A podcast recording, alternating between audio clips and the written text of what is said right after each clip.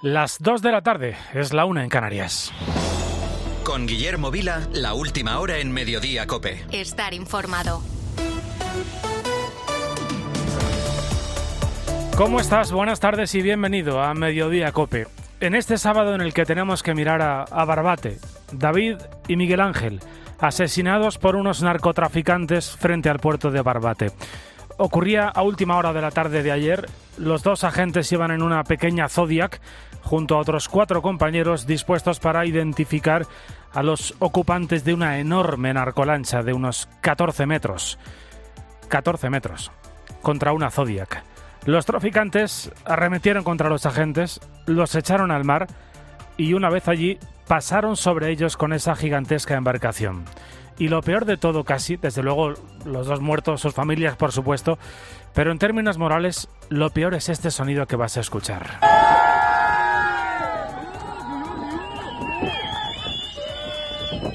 Un grupo de personas aplaudían a los traficantes en sus embestidas contra la Guardia Civil. Probablemente, no sé, pensaron que era una broma, quizá les sonaba haber visto algo parecido en un vídeo de TikTok. Supongo que no le darían importancia, pero la tenía. ¿eh? Claro que la tenía y claro que la tiene. Actuaron como actúan las sociedades envilecidas en las que se altera lo que está bien y lo que está mal. Y, luego, claro, está la responsabilidad política, que es la segunda parte de esta historia. La responsabilidad del gobierno y más concretamente del ministro Marlasca. Ni está ni se le espera. Ahora anunciará medidas, anunciará ir allí al funeral. Demagogia, demagogia, demagogia y más demagogia. Y la seguridad ciudadana sin atender. Faltan medios. Es la denuncia que ha hecho hoy en COPE el portavoz del sindicato Jucil, Agustín Leal, que junto a la Asociación Unificada de la Guardia Civil ha pedido la dimisión del ministro del Interior. Pero es que esa denuncia de falta de medios la repiten también los alcaldes, los trabajadores de aduanas o los fiscales. Todos coinciden en que en la costa de Cádiz se vive una guerra muy desigual.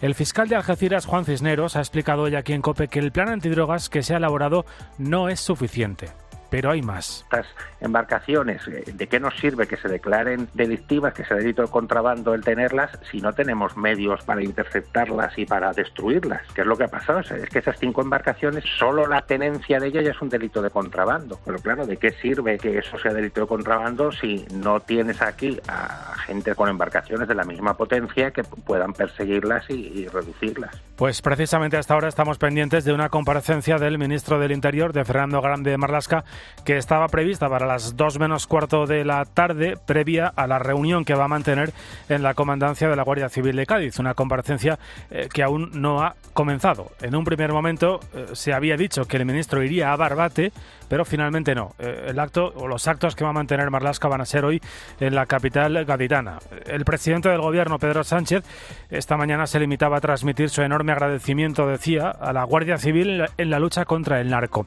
Y más allá ha ido hace tan solo unos minutos el presidente del Partido Popular, Alberto Núñez Feijóo, que hacía esta pregunta. ¿Cómo es posible que un ministro del Gobierno de España esté ayer por la mañana diciendo que en el campo de Gibraltar hay un operativo de seguridad adecuado y suficiente y por la noche veamos cómo se asesinan a dos guardias civiles, otro que está en una situación crítica en el hospital y esto pueda ocurrir el mismo día. Claro, es que el ministro Marlasca estuvo precisamente ayer en Algeciras, eh, minutos, bueno, minutos no, horas antes de que se produjera eh, ese ataque a los guardias civiles en Barbate. Sobre la, sobre la investigación, bueno, hay cinco detenidos, eh, esto es la noticia de esta mañana, los cinco tienen antecedentes por tráfico de drogas, robos, blanqueo y atentado a agentes de la autoridad. Acaba de comenzar esa comparecencia del ministro Marlasca, estaremos muy pendientes y enseguida te contamos qué explicaciones se está dando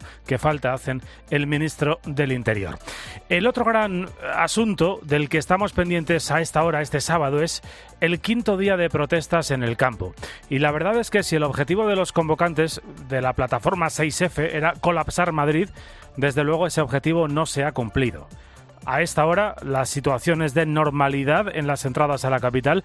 Sí es verdad que ha habido y sigue habiendo algunos problemas puntuales en carreteras españolas, así que eh, vamos a marcharnos ya en directo hasta la Dirección General de Tráfico para conocer ese mapa de incidencias. Álvarez, ¿qué tal? Buenas tardes. Buenas tardes. En esta jornada marcada por las movilizaciones agrícolas estamos pendientes del corte de varias carreteras de la red viaria principal. En Sevilla la P4 en Palacios y Villafranca y las Cabezas de San Juan. En Granada la 92 en Calardos. En Málaga la 45 en Cartaojal y la 7 en Torre de Mar. Y en Cádiz la 4 en Nueva Jarrillas. Además intransitable en Ciudad Real la 4 en Valdepeñas y en Zaragoza la 2 en Calatayud. Por último son varias las vías secundarias afectadas. Lo peor lo encontramos en Andalucía y en Extremadura, por lo que les recomendamos que consulten la información del tráfico antes de salir a la carretera. Y por supuesto, toda la información al momento actualizada en nuestra página web, en cope.es. Por el momento no se ha producido ninguna manifestación en la capital a la espera de la concentración convocada por la Plataforma Nacional por la Defensa del Transporte a las 5 de esta tarde. ¿Por qué no estamos viendo tractores en Madrid? Bueno, hemos hablado con Gustavo, él es un agricultor de Villarrubia de Santiago, en Toledo. Eh, nos ha contado, es su caso, por supuesto, no es el de todo el sector, pero nos ha contado que en sus grupos de WhatsApp, que ya sabes que es el canal que han ido utilizando esta semana para convocarse, no ve demasiadas ganas en esto de llegar a Madrid. No se está haciendo nada porque es que no se había acordado ni propuesto nada de hacer. En algún momento se ha pensado que tal vez se puede llegar a ir hasta Madrid si no se escuchan ni no se hacen caso, que como hasta ahora no, lo están haciendo, pero por el momento no se ha pensado en hacer nada ni, ni en ir a atacar las sedes de ningún partido, ni ir a Ferrar, ni nada parecido. Bueno, de momento Interior había desplegado un enorme dispositivo para, para, disuadir a los agricultores. Estaremos pendientes de lo que sucede esta tarde porque eh, había algunos grupos, ya sabes, que amenazaban con llevar eh, las protestas a Ferraz, lo cual obviamente serviría para que el gobierno pudiera agitar otra vez el fantasma de la ultraderecha. Y eso es algo que no ayudaría en nada a las legítimas reivindicaciones del sector. Escuchas Mediodía Cope. ¿Qué más cosas están pasando en este sábado, en este 10 de febrero? Alicia García. Pues está pasando en Oriente Próximo. Israel profundiza su ofensiva en Yan Yunis, bastión de Hamas en el sur de Gaza, mientras preparan la incursión en Rafah. De momento, al menos 25 personas han muerto en bombardeos precisamente en Rafah, donde recordamos que más de un millón de personas están desplazadas. Otra guerra que continúa es la de Ucrania. De allí lo último es que siete personas, entre ellas tres niños, han muerto en un ataque ruso con drones contra la ciudad de Kharkov.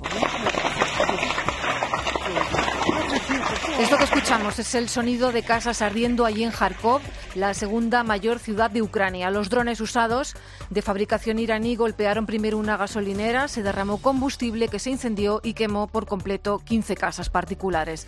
Aquí en España, último fin de semana de campaña de las elecciones gallegas del día 18. Pedro Sánchez desde Vigo ha vuelto a aprovechar un mitin para hacer otro anuncio, ayudas a la vivienda. El Gobierno aprobará el martes una línea de avales de 2.500 millones a través del ICO para ayudar, dicen, a que jóvenes y familias con dificultades puedan hacer frente al pago de la entrada, medida que ya se impulsó en mayo del año pasado. Y en Barcelona, los Mossos de Escuadra han detenido al hombre que ayer agredió en el metro al menos a 10 mujeres. A una de ellas eh, tiene una lesión grave. El agresor, sin mediar palabra, les fue dando golpes en la cabeza a todas esas pasajeras con las que se fue encontrando en el andén. Bueno, y hoy juegan en Liga el primero y el segundo. El Real Madrid tendrá que disputar ese partido ante el Girona Alex Salguero sin centrales. Sí, porque tiene a los cuatro lesionados Ancelotti. Rudiger ha sido el último en caer con una lesión muscular en el vasto lateral del muslo izquierdo. Estará unas dos semanas de baja. Nacho tiene una sobrecarga. Militao y Álava se rompieron el cruzado, así que el Real Madrid va a recibir al segundo clasificado, el Girona, con Chuameni y con Carvajal en el centro de la zaga. También vuelve Vinicius. Enfrente estará la revelación de la liga que no va a poder contar con Yangel Herrera Blini con su técnico Michel, que están sancionados. Vuelve el ucraniano Dovic a la punta del ataque. Ya está en marcha la jornada con el Alavés Villarreal. De momento, minuto 7 de partido en Mendizorroza. Empate a cero. A las 4 y cuarto se va a jugar el Real Sociedad Osasuna. A las 9 en Las Palmas, Valencia y en los Mundiales de Natación. Sexta medalla para España. Se la han colgado Denis González y Mireia Hernández en el dúo mixto. Gracias, Alex. Son las 2 y 9, la 1 y 9 en Canarias. Guillermo Vila. Mediodía Cope. Estar informado. Los agricultores españoles salieron a las carreteras y se lo contamos en riguroso directo. En la radio. En la radio.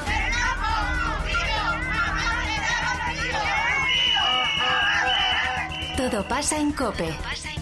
Vámonos también a Aragón, que es otra de las comunidades donde los tractores han cortado el tráfico. Ahora directamente trabajas a pérdidas. Los de la tarde estamos donde hay que estar, en la carretera. Por el Arcén, aproximadamente 4 o 5 kilómetros. En el día que los agricultores colapsan la mayor parte de las carreteras. Y hombre, ahí chocaban dos legitimidades. La del que protesta con sobradas razones y la del que quiere llegar a su casa. Pues precisamente allí en Murcia tenemos atrapado a Ángel Espósito, el director de la conductores alrededor en esa rotonda tomada por... Que los demás estamos trabajando también. Pedir disculpas pues a todos los que les hayamos entorpecido y les hayamos complicado un poco. En la radio, todo pasa en COPE. La gama eléctrica Citroën Pro se carga en la descarga o cuando acabas la carga. La de cargar, no la del punto de carga que viene incluido. Y cargado viene también tu Citroën Iberlingo desde 20.990 euros con entrega inmediata. Vente a la carga hasta fin de mes y te lo contamos. Citroën. Condiciones en citroen.es. Escuchas Mediodía Cope. Con Guillermo Vila. Estar informado. Y ahora en Mediodía Cope vamos a mirar a lo que está pasando y a lo que puede pasar este próximo año, intenso año político en los Estados Unidos. A nueve meses de las elecciones presidenciales, el actual presidente y candidato del Partido Demócrata Joe Biden se enfrenta a las dudas sobre su capacidad para el puesto debido a los eh, lapsus de memoria que ha ido mostrando en los últimos meses. Todo a raíz de el informe que ha elaborado el fiscal especial Robert Hart ha entregado al gobierno un informe en el que señala que Biden, que tiene 81 años, no recuerda con exactitud cuándo fue vicepresidente o cuándo falleció su hijo. Sin embargo, no se ha considerado prueba suficiente para impedir que siga ocupando el cargo. Lo explicaba Juan Fierro, corresponsal de COPE en Estados Unidos, aquí en la tarde. Los máximos representantes republicanos en el Congreso ya han dicho que Biden no está capacitado para seguir en el, en el cargo, que debería abandonar la presidencia y que habría que aplicar en todo caso la enmienda número 25 de la Constitución que dice que si el presidente no está en condiciones tiene que dejar el cargo. Eso lo tiene que decidir el Congreso. Eso no lo van a hacer. Lo pidieron ya cuando estaba Trump y tampoco se hizo. Bueno, este jueves el presidente Biden comparecía en una rueda de prensa de algunos demócratas que consideran que equivocadamente y la verdad es que Biden mostraba o se mostraba muy enfadado por las conclusiones de este informe, a pesar de que no se presentarán cargos contra él. Tengo buenas intenciones, soy un hombre mayor, sé qué diablos hago, puse a este país de nuevo en pie, no necesito su recomendación. Pero ¿cómo de mala está su memoria para continuar siendo presidente? Tan mala como que le estoy dejando preguntar. Bueno, una comparecencia que pretendía disipar dudas, pero que generó alguna más cuando al final de la comparecencia Biden confundía al presidente de México con el de Egipto. Inicialmente el presidente de México, al-Sisi, no quería abrir la puerta para permitir que entrara material humanitario. Yo hablé con él y le convencí de que abriera la puerta. Hablé con Bibi para abrir la puerta del lado israelí. He estado presionado muy, muy duro para llevar ayuda humanitaria a Gaza. Claro, se, es necesaria una mirada compasiva hacia un hombre de, no- de 81 años que es normal que tenga problemas de memoria, ¿no? Claro, la pregunta es si está capacitado para seguir ejerciendo el cargo de presidente de los Estados Unidos otros cuatro años.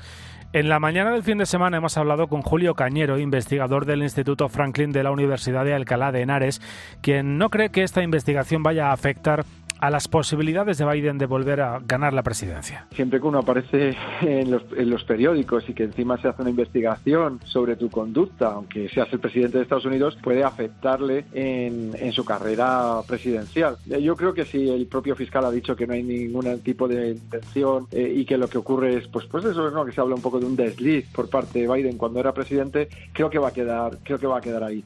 Claro, y si uno mira al otro lado y se pregunta cuál es la alternativa, es que se encuentra con Donald Trump, asediado por eh, escándalos judiciales y que sin embargo es el favorito para los votantes eh, republicanos. Eh, escándalos en los que se ha visto salpicado desde su mandato que podrían darle, según nuestro experto, algún tipo de ventaja a la principal competidora en el ala republicano, que es Nikki Haley. todas las encuestas dan siempre con una ventaja porcentual muy alta a Donald Trump frente a Haley. Lo, único que ocurre es que, eh, bueno, todavía se tienen que enfrentar a, a, unos cuantos casos, ¿no? Por las distintas actuaciones que ha tenido durante la presidencia. Entonces, pues eso es lo que puede al final determinar si Nikki Haley pueda llegar a ser la verdadera candidata del Partido Republicano. En fin, que hay dudas, ¿eh? Dudas a uno y otro lado, dudas en el Partido Demócrata, dudas en el Partido Republicano. Y ahora vamos a cruzar el charco y marcharnos hasta Inglaterra, donde esta semana ha saltado la noticia, ya lo sabrás a estas alturas, el rey Carlos III padece cáncer. Apenas lleva un año y medio en el trono y ahora, debido al tratamiento que va a recibir, tendrá que dejar algunas de sus funciones como monarca a un lado. Amadeo Martín Rey y Cavieses, que es doctor en historia y experto en monarquías, hacía esta mañana una previsión en el fin de semana con Cristina sobre el futuro de la corona británica. El primer paso es designar a los consejeros de Estado de ahora se abren pues varias posibilidades. Por un lado, ya se implanta la función de los consejeros de Estado, que son príncipe William, es decir, el príncipe de Gales, el sucesor directo, la princesa Ana, su hermana, y también desde el año 22, en realidad, se añadió también el príncipe Eduardo, actual duque de Edimburgo, para que pudiera ser consejero de Estado. ¿no? Y además, su consorte, o sea, la reina Camila, esta figura del consejero de Estado pretende sustituir al rey en alguna de sus funciones, no en todas, y se lleva utilizando siglos para los momentos en los que el monarca estaba ausente. Pues los consejeros de Estado, eh, para empezar, hacen todo lo que hacía el rey cuando el rey viajaba, es decir, cuando un rey sale overseas, que dicen los ingleses, es decir, cuando sale fuera del, del territorio británico, los consejeros de Estado actúan, ya actúan cuando eso sucede. Ahora es como si estuviera de viaje bueno, los consejeros que, que, ayudan al rey Carlos III a ejercer las funciones de la corona mientras se trata de ese cáncer del que, eso sí, no han trascendido más detalles. Bueno, nuestra próxima historia tiene como protagonista el Centro Asistencial San Camilo de Madrid. En este lugar se atienden todas las dimensiones de la persona, eh, la física, la mental, la social y por supuesto también la espiritual. Eh, hay una residencia en ese centro en la que viven cerca de 100 personas mayores. Una de ellas es Delia Marante, es cubana y toda su vida ha sido cantante profesional. Eh, hay mucha cooperación, mucha amabilidad en sentido general. Además el lugar es bellísimo y ya de por sí da una base y una seguridad de alegría entre todas las cosas que podamos hacer, pero para bien que sea todo. Sí, soy, soy feliz aquí, sí. Es una palabra muy difícil, pero sí. Es feliz, ¿eh? Es una palabra difícil, pero cuando uno la dice es porque es verdadera, si no, pues no lo diría. En este centro, junto con el resto de personas que viven allí, Delia participa en talleres de teatro en los que canta como ha hecho toda su vida. Y ahí cooperamos entre todos, hablamos con, de una forma muy encantadora. Y es encantador porque nos ponemos a escoger canciones, imitaciones, aunque no hagamos igual, sino más o menos algunos puntos que surgen de buenas a primeras. En este centro San Camilo, los residentes que allí se encuentran y las personas que reciben cuidados paliativos realizan todo tipo de actividades. Por ejemplo, trimestralmente editan una revista o incluso visitan un instituto cercano para contar las vivencias que han tenido a lo largo de su vida a los chavales más jóvenes. Francisco Rodríguez, director asistencial de este centro asistencial San Camilo, lo explica. Como decía San Camilo, hace 400 años, pues lo que intentamos es cuidar a nuestros pacientes y a sus familias como decía San Camilo, como una madre cuida de su único hijo enfermo. Dos y dieciocho horas menos en Canarias.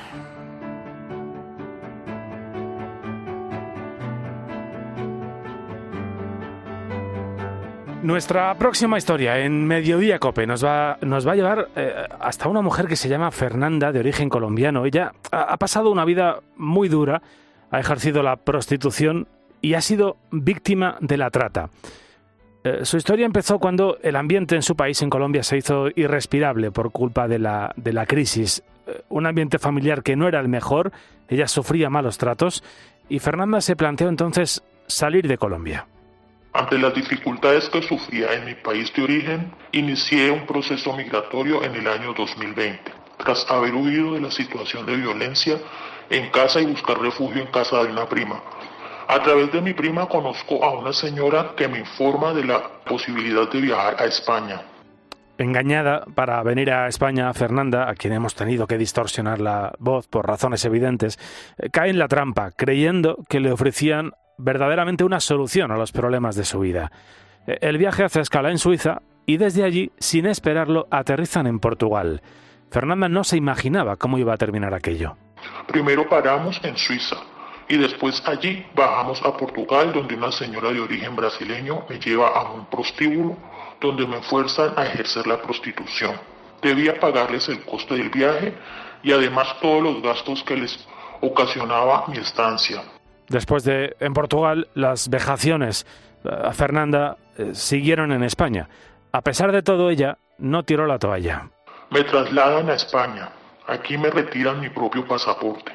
Me obligan y me hacen hacer cosas que nunca hubiera imaginado. Deseé terminar con todo, pero el pensar en mis hijos me lo impedía. Un día, Fernanda fue liberada de su cautiverio gracias a un centro de acogida, eh, donde ha podido decir que su vida verdaderamente ha empezado de nuevo. Finalmente, afrontamos nuestros miedos y nos pusimos con mucho reparo a hablar sobre todo lo que había estado pasando en ese lugar. Para mi suerte, hoy en día estoy en un centro de acogida gracias a estas personas que nos ayudaron y nos facilitaron un espacio y un apoyo personal que nos han permitido comenzar una nueva vida centros de acogida y programas como Vive y Camina, un programa de las adoratrices de Málaga. Precisamente la protagonista de nuestra siguiente historia es Irene Pozo, ella es educadora social en este programa. Hola Irene, buenas tardes. Hola, ¿qué tal? Muchas gracias por invitarnos. Irene, nosotros eh, ahora mismo tenemos los pelos de punta escuchando la historia de Fernanda, pero desgraciadamente eh, seguro que, que, tú estás más acostumbrada a ver, porque es una historia además que se repite con argumentos muy similares en muchísimas personas. Sí, exactamente, ¿no? Al final em, el fenómeno, em, por desgracia, es un fenómeno muy actual, muy que ocurre, eh, aunque a veces no nos demos cuenta. Yo es verdad que al, trabajar en esto, ¿no? Pues, pues, pues te das cuenta de que es algo que cada vez pasa con más frecuencia, que es cotidiano, pero quien no lo conoce pasa como desapercibido, ¿no? Hmm pero no, por desgracia eh, es real y no es lo que sale en las películas, ¿eh? a veces incluso peor. Es la, esclavitud en pleno siglo XXI, ¿no? Las víctimas de, de, trata de las que hemos hablado esta semana, la inmensa mayoría además eh, siguen siendo mujeres, ¿no? Sí, la gran mayoría son mujeres y, y, bueno, la trata de seres humanos no solo es la explotación sexual, pero es verdad que es la, la, que lleva mayor porcentaje. Son mujeres y niñas, sí, sí. Mm. Es una completa barbaridad. Eh, ¿Cómo surge, Irene, este, este programa Vive y Camina y de qué manera ayudáis a estas personas? Pues mira, Vive y Camina em, eh, forma parte de la congregación Adoratrices, que bueno, tiene muchísima trayectoria, fue creado por Santa María Micaela, la congregación Adoratrices, eh, vaya, desde 1856, o sea que bastante trayectoria. O sea, desde 1856 luchando contra la trata, es impresionante ¿eh? este dato. Sí, sí, sí. Es verdad que, claro, en ese contexto, en esa época, pues lo que Santa María Micaela quería era promover y liberar a la mujer, ¿no? Que estaban pues, en contexto de marginación, de prostitución y demás. Hoy día, eh, esto se traslada no solo a una parte de la congregación religiosa, sino a la obra social, que es donde nos encontramos nosotras, el proyecto Vive y Camina que somos tanto religiosas como laicas. Yo en este caso, por ejemplo, soy profesional y soy laica.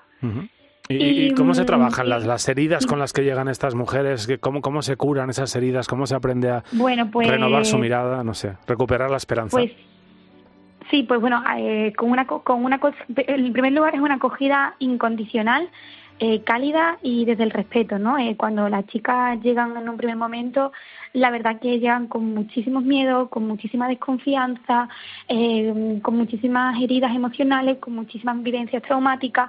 Entonces es verdad que lo que primero se hace es una acogida cálida, ¿no? Es, oye, estás aquí en un lugar seguro, tranquila y poco a poco es generar un vínculo. Pero es verdad que nos lleva mucho, mucho, mucho tiempo, muchísimas intervenciones y muchísimo trabajo. Mm. Y mucha parte de su historia es aceptar lo que le ha tocado vivir porque no tiene explicación. Eso es algo que es inhumano, ¿no? Es que una explicación no hay. Imagino que algo muy difícil será para estas personas recuperar la confianza en el otro. Es decir, alguien que tiene una experiencia de traición, de engaño de, esta magnitud, eh, volver a confiar en el ser humano, volver a confiar en que hay gente buena por el mundo, debe ser algo realmente, casi desde el punto de vista eh, psicológico o espiritual, lo más difícil.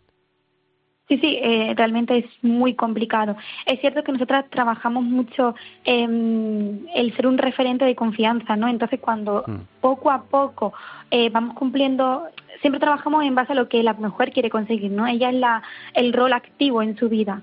Entonces, si por ejemplo, un ejemplo, ¿no? Chicas que hemos tenido que a lo mejor pues han querido ser eh, esteticien porque muchas vienen que a lo mejor chicas colombianas, por ejemplo, ¿no? Como es este caso, eh, quieren, pues, hacen uñas, eh, pestañas y tal. Bueno, pues estamos haciendo, eh, poniéndonos en contacto con empresas, asociaciones que dan formación y luego una búsqueda laboral, ¿no?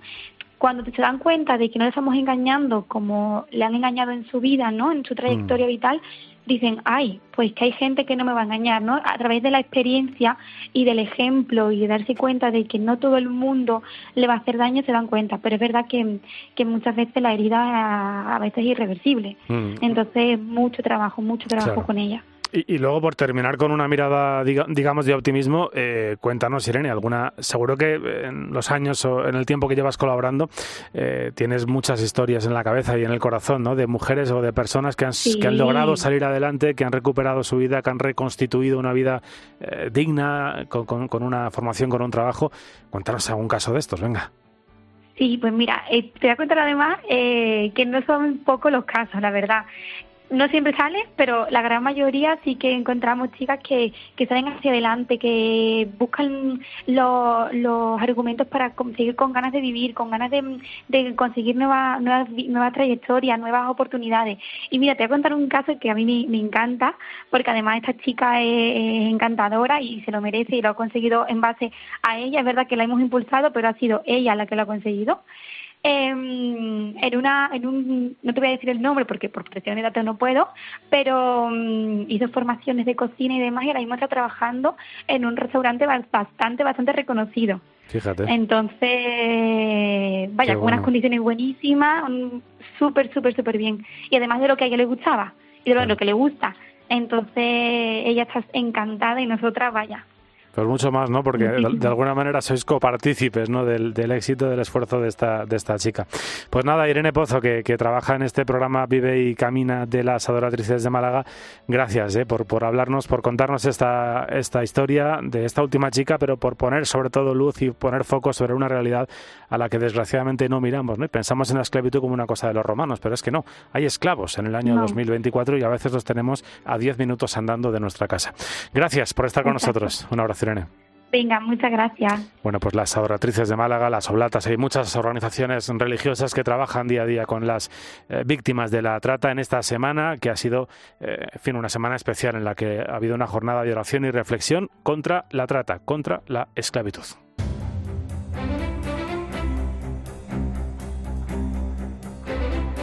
Y ahora, como cada fin de semana, llega la firma de Mario Alcudia a Mediodía Cope. Hola Mario, buenas tardes. ¿Qué tal, Guillermo? Buenas tardes. Esta semana, en la memoria litúrgica de Santa Josefina Vaquita, celebrábamos la décima Jornada Mundial de Oración y Reflexión contra la Trata que es una auténtica lacra.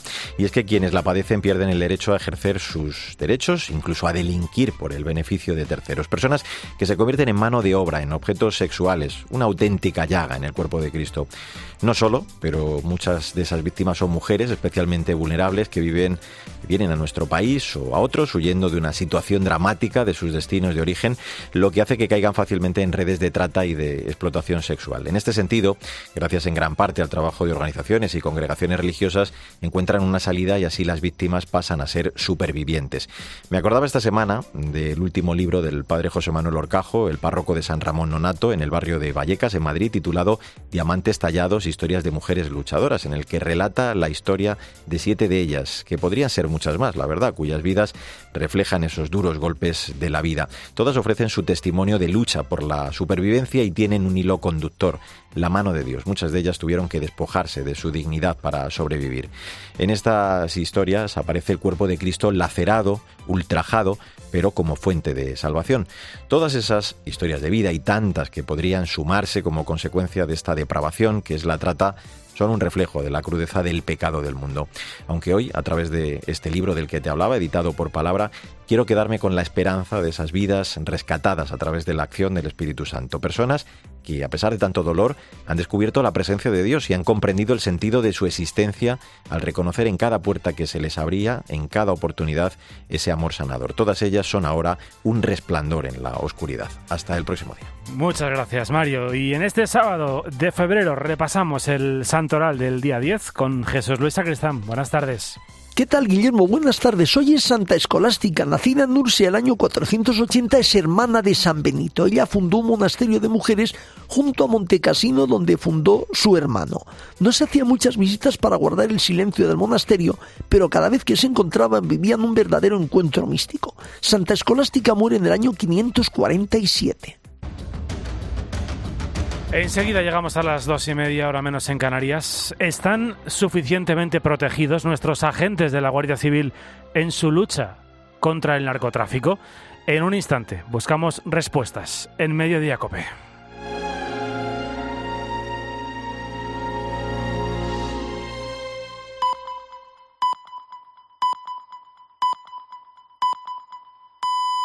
Dos y media, una y media en Canarias.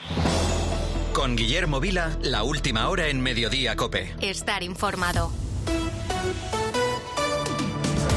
Gracias por seguir con nosotros al otro lado de la radio o del móvil o de la tableta o de donde sea que nos estés escuchando a esta hora de la comida o del aperitivo. Muchas gracias. El sonido de las últimas horas, desgraciadamente, es este.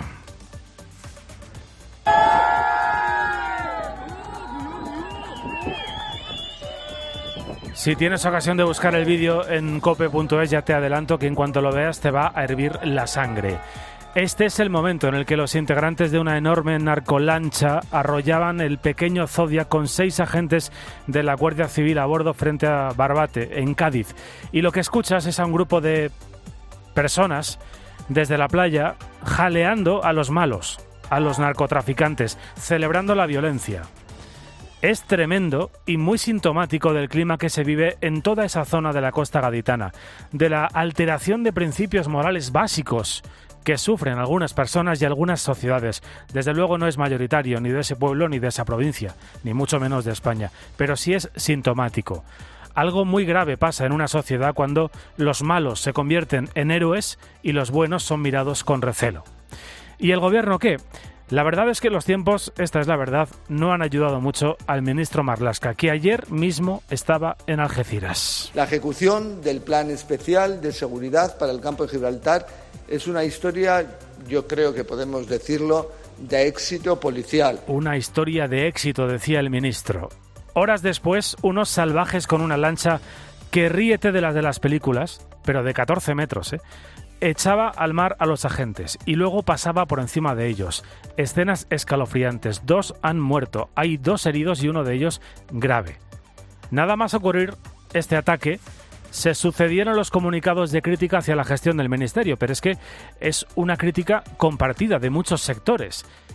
¿Y qué es lo que denuncian? Pues que esta es una lucha desigual. Es un David contra Goliat dos ejemplos, los dos esta mañana en la antena de COPE. Fiscal General de Algeciras, Juan Cisneros. Llevamos años pidiendo que se penalice el, caso del cuando las lanchas no llevan droga pero están cargadas hasta arriba de gasolina para hacer eh, repostajes en alta mar, que son un elemento fundamental de, la de las operaciones de tráfico y peligrosísimo para el tráfico marítimo y, y no hay ninguna iniciativa en ese sentido. Este es el fiscal de Algeciras, pero es que el de Cádiz ha dicho hoy que se lucha en absoluta inferioridad contra los narcos. Faltan medios, más recursos para los agentes, formación.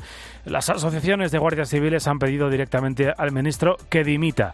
Se lo decía hoy Antonio Raiz en la mañana del fin de semana aquí en COPE, el portavoz de la Asociación Jucil, Agustín Leal ni está ni se le espera. Ahora anunciará medidas, anunciará ir allí al funeral. Demagogia, demagogia, demagogia y más demagogia. Y la seguridad ciudadana sin atender. Pues en principio el ministro Marlasca iba a estar esta mañana en Barbate. Sin embargo, a primera hora se comunicaba que la agenda se trasladaba a, Cádiz, a la capital, donde a esta hora el ministro acaba de terminar su intervención.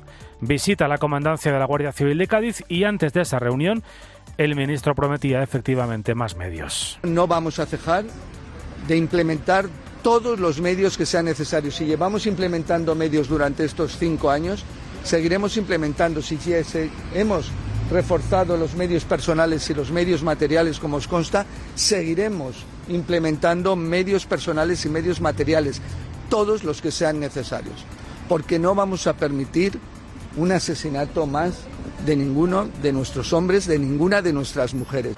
Ha dicho que habrá impunidad cero con los responsables del asesinato de dos agentes este viernes. Lo que no ha contestado todavía nadie es por qué se envió a seis agentes en una barquita a tratar de capturar a unos salvajes que iban en un barco de 16 metros o de 14 metros. Eso todavía no se ha explicado. Lo que es evidente es que para poder combatir esta guerra contra el narcotráfico, lo primero es aceptar que existe esa guerra, que nos la han declarado los, los narcotraficantes, que es un sector que mueve millones de euros. Fíjate, un conductor de una narcolancha como la que anoche mató a dos agentes de la Guardia Civil puede cobrar entre 30.000 y 50.000 euros por trayecto. Entre 30.000 y 50.000 euros por trayecto. Eh, lo que no gana un guardia civil en todo el año se juegan la vida porque les merece la pena esta gente. Y esa esa estructura mafiosa a la que nos enfrentamos como Estado, como sociedad.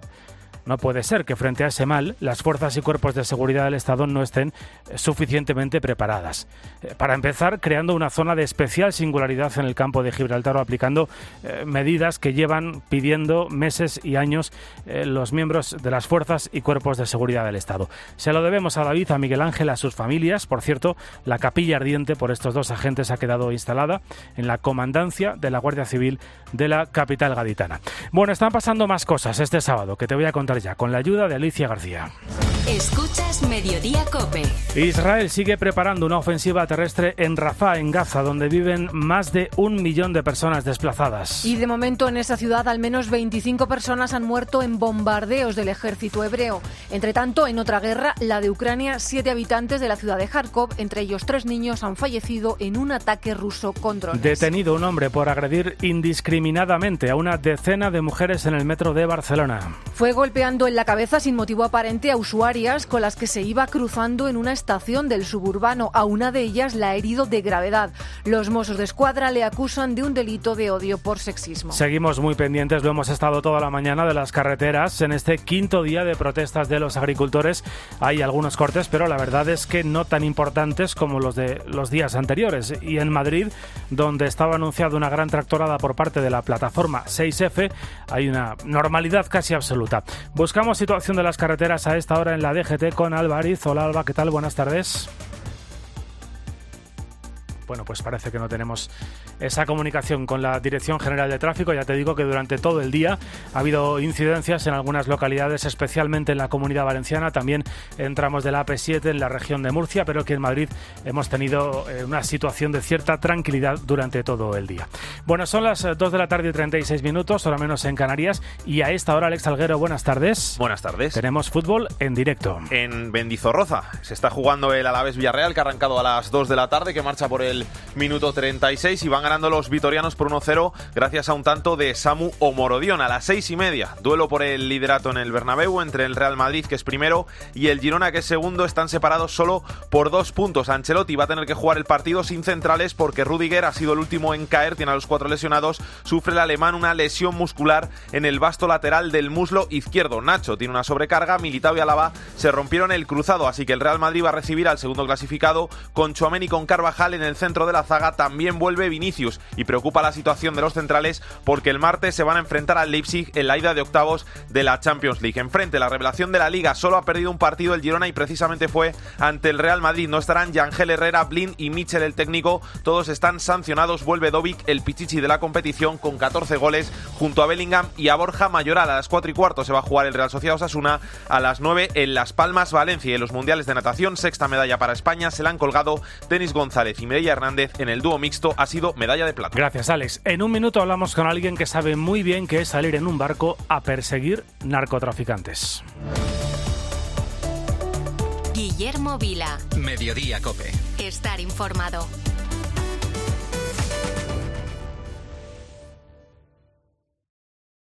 A veces cuesta encontrar a alguien que ponga serenidad a todo lo que está pasando. Tractoradas, cortes de carretera, incidentes, enfrentamientos entre manifestantes y fuerzas de seguridad. Eso se deja ver también en el transporte de mercancías, que calcula una pérdida de 35 millones de cada día. Estas movilizaciones normalmente tienes que saber cómo las empiezas, pero sobre todo también tienes que saber cómo las acabas. Porque si no las acabas y se te van de las manos, entonces cuando la violencia es más noticia que tu propia reivindicación, malo para ti. Carlos Herrera va más allá de la noticia y te explica todo lo que te rodea. Escúchale de lunes a viernes de 6 a 1 del mediodía en Herrera en Cope.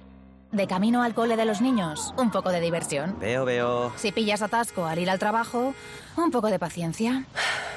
Ya no llego. Si vas al súper a hacer la compra, un poco de memoria. Plátanos y yogures. Y para todo eso, los nuevos combustibles 100% renovables de Repsol. En tu día a día, algo nuevo te mueve con los combustibles 100% renovables de Repsol que puedes usar ya en tu coche. Encuéntralos en más de 50 estaciones de servicio y a final de año en 600. Descubre más en combustiblesrenovables.repsol.com. Guillermo Vila. Mediodía Cope. Estar informado. Vamos a hablar ahora con Francisco García, que es responsable nacional del Servicio de Vigilancia Aduanera de CESIF, este cuerpo que depende del Ministerio de Hacienda y que colabora también junto a la Policía y a la Guardia Civil en la lucha contra el narcotráfico. Ellos también denuncian la falta de seguridad para poder desarrollar su trabajo. Francisco, ¿qué tal? Muy buenas tardes. Hola, buenas tardes. Eh, lo primero, en esas operaciones que, hacéis habitualmente junto a los eh, miembros de las fuerzas y cuerpos de seguridad del Estado, ¿cómo de diferentes son esas embarcaciones en las que van los nuestros, van las fuerzas y cuerpos de seguridad del Estado o vais vosotros respecto a esas pedazos de narcolanchas eh, que utilizan los narcotraficantes? Bueno, en primer lugar, comentarle que el Servicio de Bilanza actúa en coordinación con, con la Fuerza y Cuerpos de Seguridad del Estado tal y como establece la, ley de, represión del contrabando, pero que nosotros tenemos nuestros propios medios, nuestras propias funciones y competencias y que la mayoría de los operativos, pues por la especial, eh, lo especial delicado que es el narcotráfico, se realizan de manera independiente. La Guardia Civil tiene sus operativos, a veces coordinados con ellos trabajamos y otras veces lo hacemos en solitario. Sobre la pregunta que usted me hace, le diré que no podemos competir con ellas. No podemos competir con ellas porque eh, es eh, imposible eh, tener el mismo porte que tienen estas embarcaciones. Me explico. Podríamos tener las mismas dimensiones de las embarcaciones y la misma potencia, pero al ir cargadas estas embarcaciones en numerosas ocasiones, pues solamente por ese hecho, en cualquier colisión, siempre saldríamos perjudicados. De todas maneras, son embarcaciones muy, muy lesivas. Los narcotraficantes pueden dar un viaje al mes mientras que nosotros patrullamos todos los días. Es casi imposible que nosotros pudiéramos realizar nuestra labor diaria en una embarcación de ese tipo de manera reiterada y con patrullas diarias, puesto que no lo soportaríamos porque son, como digo, muy lesivas por los graves impactos que tienen. ¿Y qué, medidas de protección o, de seguridad eh, eh, echan en falta ustedes para poder hacer su trabajo, para poder luchar contra el narcotráfico de un modo más eficaz? Pues mire, el, como se suele decir, está todo inventado. El Servicio de Bilanzanera y la Guardia Civil desde hace muchos años tiene un tipo de patrulleras que son de casco rígido, completo, son embarcaciones fuertes, robustas, que aunque no llegan a alcanzar las mismas velocidades que alcanzan estas embarcaciones, pierden algo de velocidad y potencia, pero lo suplen con la garantía de la seguridad de tener una estructura robusta y rígida que proteja en caso, que en caso de colisión. No son embarcaciones con un flotador. Sin embargo, tanto la Guardia Civil como el Servicio de Balanzonera, yo desde la experiencia de, que tengo en el Servicio de Balanzonera, del que soy miembro, ahora y aún encargándome de la responsabilidad que tengo en el sindicato CESIF, pues le diré que nos están eh, dotando con una serie de embarcaciones semirrígidas, al igual que los narcotraficantes, pero que venimos denunciando desde hace mucho tiempo que no cumplen con lo mínimo que se debe de garantizar para que nuestra vida no corra peligro. Las imágenes son totalmente esclarecedoras. No se puede, no se puede eh, garantizar la vida cuando se lucha en esas condiciones de desigualdad. y además le diré... No, disculpe que le interrumpa, es que es lo, que es lo que pasó anoche, que se subieron encima de la goma de la embarcación de la Guardia Civil, los echaron al mar y luego es que pasaron encima de ellos. Mire, eh, le diré por experiencia, porque tengo familiares directos eh, que trabajan en el Servicio Marítimo de la Guardia Civil, o sea, del, Servicio de Vigilancia Venera, que hace aproximadamente tres meses eh, tuvimos que utilizar las armas de fuego para evitar que nos pasaran a nosotros por encima cuando los funcionarios de Vigilancia Venera estaban en una embarcación semirrígida y de menos porte, que venimos denunciando. hemos presentado escritos, hemos eh, denunciado a la agencia tributaria que dejen de utilizar estas embarcaciones que son similares a las que llevaba la Guardia Civil. Hmm. Pues actualmente los narcotraficantes, y esto es muy importante ya no son los narcotraficantes o el narcotráfico de hace unos años. Actualmente no va una goma, van cuatro, van cinco, lo han podido ver en las imágenes. Una lleva, una o dos llevan la carga, otras llevan eh, los víveres, los pertrechos, gasolina, etcétera, y otras van de apoyo precisamente para evitar que las embarcaciones, tanto de Guardia Civil como de Vigilancia Banera, puedan eh, interceptarlas. Es decir, nos dan caza ellos a nosotros cuando nos ven en el mar en inferioridad de condiciones, que es precisamente, por desgracia, lo que ha sucedido. Y quiero decir que eso no es un accidente, es un acto criminal. Eso no es un accidente, es un acto criminal, me reitero. Puedes tener un volantazo, puedes dar un cambio de rumbo, puedes ir en una persecución y con un golpe de mar echar una embarcación encima de otra, porque puede suceder. Pero pasar reiteradamente por alguien eso no tiene nombre lo que han hecho. Francisco García, responsable nacional del Servicio de Vigilancia Aduanera de CESIF, gracias por estar en Mediodía Cope y que pase un buen día. Hasta luego. Muchas gracias a vosotros por visibilizar a nuestro colectivo. Buenas tardes.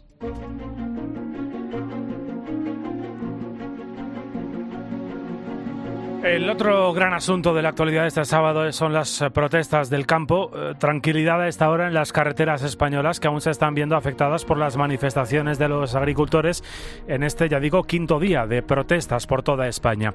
Hay algunos cortes por la zona de Valencia, en la A2, en Calatayud, en Zaragoza, por ejemplo, también en Andalucía. Ha habido algunos problemas esta mañana en Murcia, pero lo cierto es que no se están produciendo eh, incidentes de envergadura. Esta tarde, de hecho, se prevé que estas tractoradas alcancen en la ciudad de Valladolid. Su objetivo es, bueno, pues de alguna manera tratar de torpedear la llegada de invitados a la gala de los Goya que se celebra esta noche. Eh, también, eh, por supuesto, se ha hablado mucho de esa eh, supuesta intención de los agricultores o de algunos de ellos de llegar hasta la sede del Partido Socialista en la calle Ferraz. Bueno, a esta hora de la tarde nada de esto ha ocurrido. En Madrid capital hay tranquilidad, no hemos visto tractores y de hecho varios agricultores con los que hemos hablado nos apuntan que esta convocatoria no está prosperando porque dicen no era una convocatoria en sí, sino una idea que podría o no llevarse a cabo. Al menos en el entorno de Gustavo, agricultor de Villarrubia de Santiago en Toledo, esto es lo que ha ocurrido. No se está haciendo nada porque es que no se había acordado ni propuesto nada de hacer. En algún momento se ha pensado que tal vez se puede llegar a ir hasta Madrid si no se escuchan ni no se hacen caso, que como hasta ahora no, no lo están haciendo, pero por el momento no se ha pensado en hacer nada ni, ni en ir a atacar las sedes de ningún partido, ni ir a Ferrat, ni nada parecido. Bueno, sabemos que estas convocatorias surgen de manera espontánea a través de grupos de WhatsApp o de, o de Telegram en diferentes lugares de España y, que también esta plataforma 6F ha convocado al margen de las organizaciones clásicas una movilización hacia Madrid, a la que además se podrían sumar los transportistas, por lo que esta tarde vamos a seguir muy atentos a lo que pueda ocurrir en los alrededores de Madrid, en, en y en todos los puntos donde pueda haber noticia. Eh, Gustavo, este agricultor con el que hemos hablado además, nos, nos insistía en esta idea de que estas protestas no tienen que ver con la política directamente, al menos no con ninguna ideología. Nosotros no tenemos nada en contra de ningún partido, nosotros tenemos una reivindicación para nuestros derechos y vuestros derechos. Nuestros derechos como productores del sector primario y vuestros derechos como consumidores finales. Que es de lo que se trata esto, de que todos tengamos una dignidad económica y en el plato, que es bastante importante para todos. Bueno, en varios puntos de España, como te decía, sí que hay algunos problemas en las carreteras. Eh, por ejemplo, en la A3, a la altura de Chiva, en Valencia, la Guardia Civil ha conseguido disolver allí esta mañana la manifestación, pero más tarde los agricultores volvían a cortar la carretera. Vamos a saber qué es lo que ha pasado desde Cope Valencia con Vicente Ordaz. Cerca de un centenar de agricultores han cortado desde primera hora de la mañana la autovía 3 que une Valencia con Madrid a la altura de Chiva. Lo han hecho con cortes intermitentes, aunque provocando grandes retenciones de tráfico. La Guardia Civil, y pasadas las 10 de la mañana, disolvía de forma definitiva la protesta, pero llegadas las 12 del mediodía, los agricultores y en el mismo punto han vuelto a establecer esos cortes. A esta hora solo está activo un carril y las retenciones son importantes. Es la quinta jornada de protestas de los agricultores en la comunidad valenciana, a los que hay que sumar ya hoy las cinco cofradías de pescadores que no han salido al mar como protesta por la nueva ley impuesta que solo les permite faenar durante 130 días al año, muy lejos esa cifra de sus más directos competidores europeos. Gracias, Vicente. Esto en la comunidad valenciana. En Murcia también ha habido incidentes esta mañana a primera hora entre los municipios de Los Alcázares y San Javier. Eh, se ha reabierto el tráfico la autovía AP7 a eso de las 10 que había sido cortada sobre las 8 por los agricultores.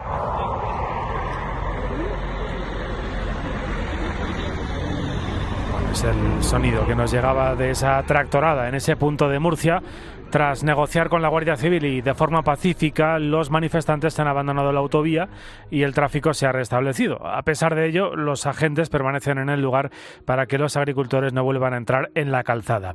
Además, se están viviendo momentos de tensión en otros puntos, como por ejemplo en Málaga. Allí los piquetes producidos por los agricultores han cerrado al tráfico en la A45 en el término municipal de Antequera, mientras que en la AP4 en Sevilla hay tractoradas a esta hora en algunos puntos. Y de toda esta situación que estamos viviendo, no solo aquí en España, ¿verdad? También en varios puntos de Europa. Claro, la pregunta es, ¿por qué los agricultores piden que se les escuche y sobre todo, ¿por qué no se les ha escuchado? Y a estas cuestiones, o sobre estas cuestiones, ha hablado esta mañana con Cristina López de aquí en el fin de semana de COPE, eh, Manuel Pimentel, que fue ministro de Trabajo y de Asuntos Sociales con el Partido Popular y que ha escrito un libro llamado La venganza del campo.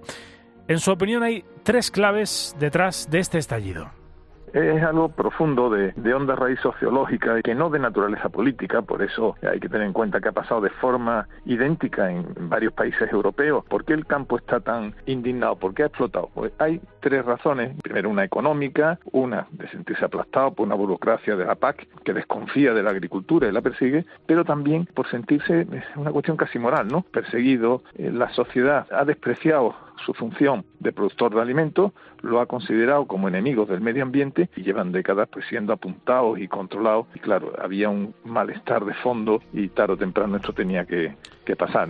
Hay razones económicas, hay razones, digamos, culturales y, luego está el efecto de la sequía que azota nuestro país y que sigue preocupando, sobre todo en Andalucía y en Cataluña. Eh, por ahora la lluvia de estos últimos días sigue sin ser suficiente. Hoy además el protagonista, lo lleva siendo las últimas horas, es el viento. Rachas de hasta 110 kilómetros por hora que han impedido por segundo día consecutivo la apertura de la estación de esquí de Sierra Nevada en Granada. Es el cuarto cierre de esta temporada después de los dos que se registraron en enero, todos por culpa del viento. Hoy sigue la inestabilidad, llueve con intensidad en el extremo norte, en los sistemas central e ibérico y en las sierras del sureste. Y ojo, porque la cota de nieve este sábado baja, como explica el portavoz de la Agencia de Meteorología, Cayetano Torres. Habrá posibilidad de nevadas significativas en las montañas del norte y centro, con la cota de nieve en la península situada entre 1400 y 1800 en el nordeste, bajando de 900 a 1200, y en el sudeste de 1600 a 1800, bajando de 1000 a 1400.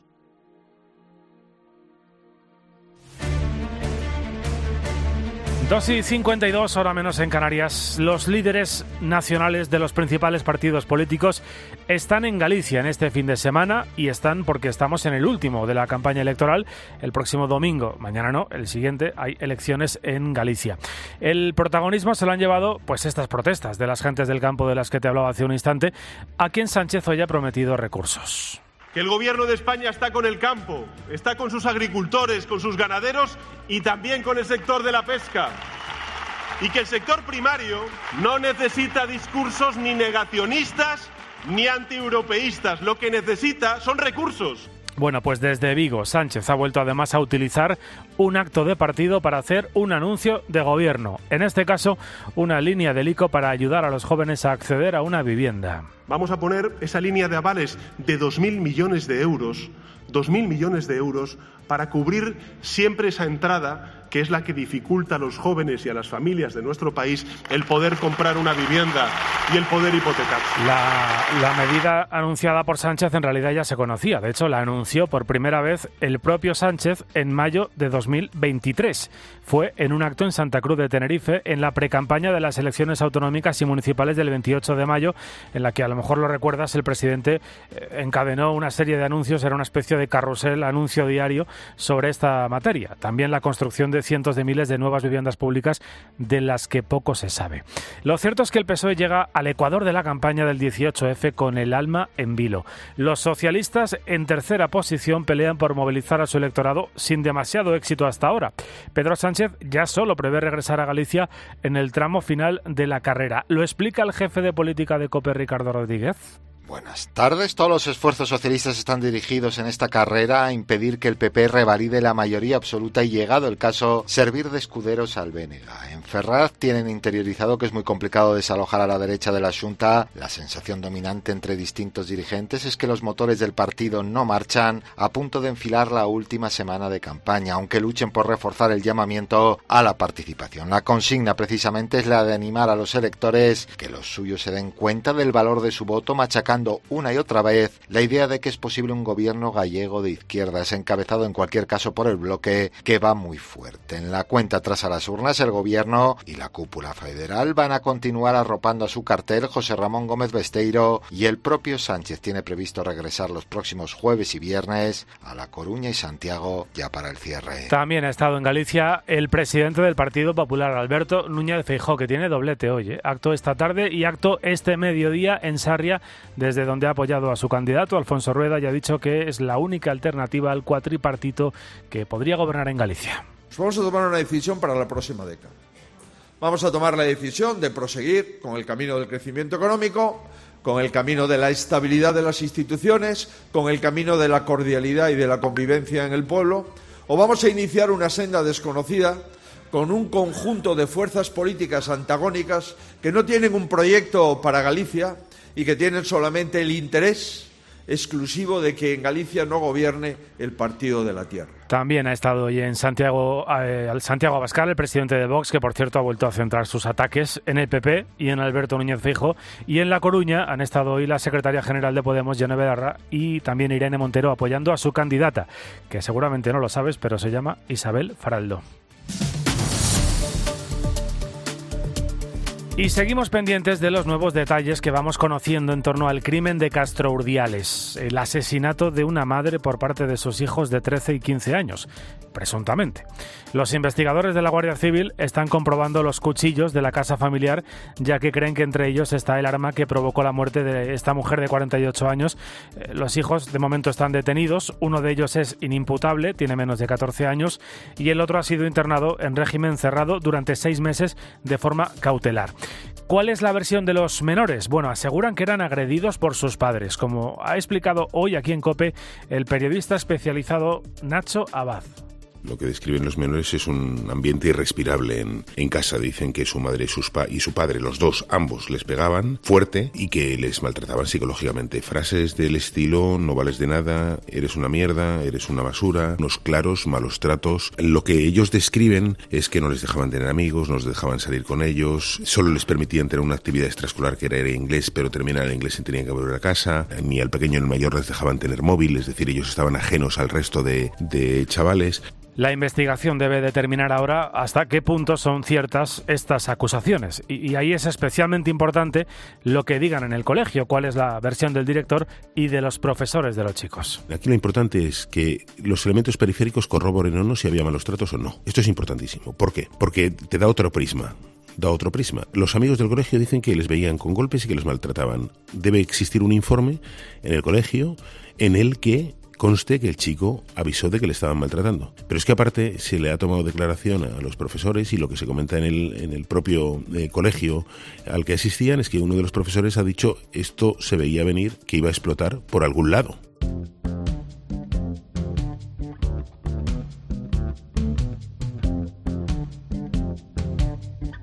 Bueno, y estamos en el día de la gala de los Goya. Será esta noche en Valladolid. Y si hay una película favorita, es La Sociedad de la Nieve. A estas alturas ya no creo que haya mucha gente que no la haya visto. Y si hay un adjetivo que caracteriza esta película de Juan Antonio Bayona, es que es una película de extremos.